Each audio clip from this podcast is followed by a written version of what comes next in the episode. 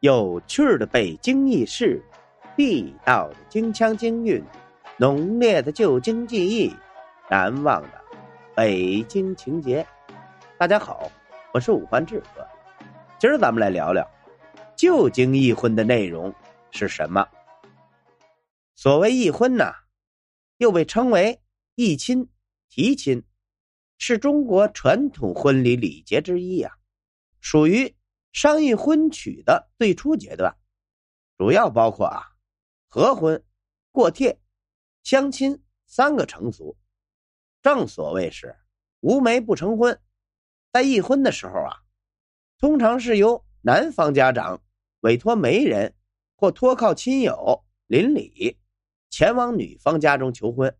关于议婚的这个说法啊，《聊斋志异·青蛙神》中曾经有提及。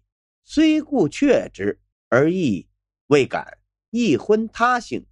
在议婚的过程中啊，一般是由男女双方父母根据对方的门第、家境及品貌等条件决定婚事成否。男女当事人是没有什么发言权的。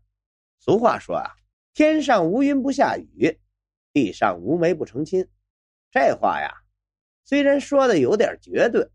但却反映出了媒人在婚姻当中的重要作用。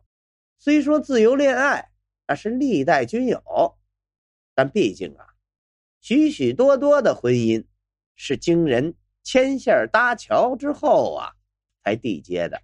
这牵线搭桥者便是媒人。这一婚的第一个步骤就是啊，男方家委托媒人到女方家问女方的生肖属相。在旧京老百姓的心目中啊，如果男女生肖属相对冲，则不宜进行婚配。所谓犯对冲，是指子午相冲、丑未相冲、寅申相冲、乙亥相冲、辰戌相冲、卯酉相冲，共六冲。为了避免结成不吉祥的婚姻啊，务必需要请个媒婆来为男女双方互通属相。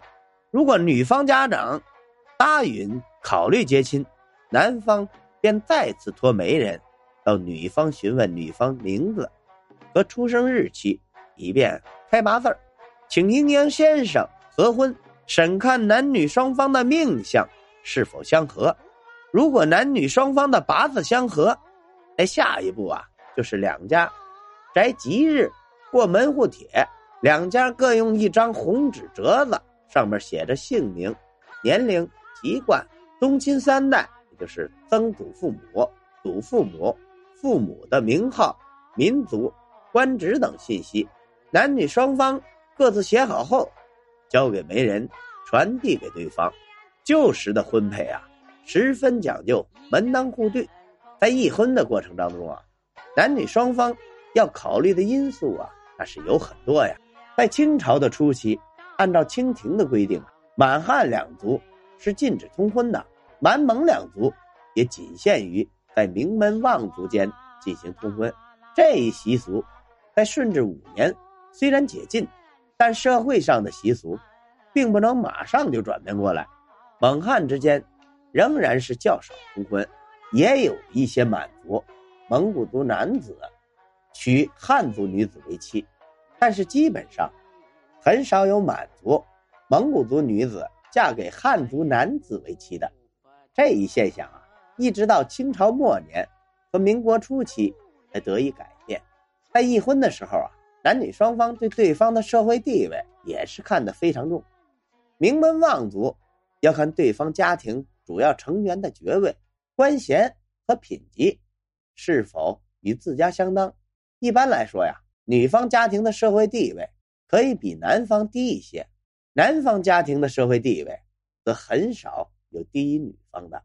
当时的女方，通常只愿高攀而不愿低就，而那些处于中下层的人家，在女方看来，虽然谈不上关注男方家族人员的爵位、官衔和品级，但也会关注男方的家产、职业、收入等状况，看他的家底儿啊是否殷实，以免日后坐吃山空。看他的品貌是否端正，是否有前途，让日子越过越好。而在男方看来，更注重女方的样貌、家教、贞操，要求女方会女红、烹饪。正所谓，上得厅堂，下得厨房。正所谓是，男要有才，女要有貌。总的来说呀，男方女方对此啊要进行百般的权衡。如果一切双方都满意之后啊，才会顺利的向对方递过门户帖。接下来的步骤啊。就是相亲了，相亲在旧京又被称为相门户，看屋里，即男女两家约定时间见面，最后议定婚事成否。关于相亲的地点比较灵活，既可以是对方的家里，也可以定在戏园子里，也可以在集市上，也可以在庙会上。无论在哪里，那都只有一个目的，也就是啊，男方的家长。看看未来儿媳妇的容貌德才，女方的家长呢，要看看未来姑爷的才干性情。双方通过相亲，进一步的加深了解。好了，今儿咱们关于旧京一婚的内容是什么，咱就聊到这儿。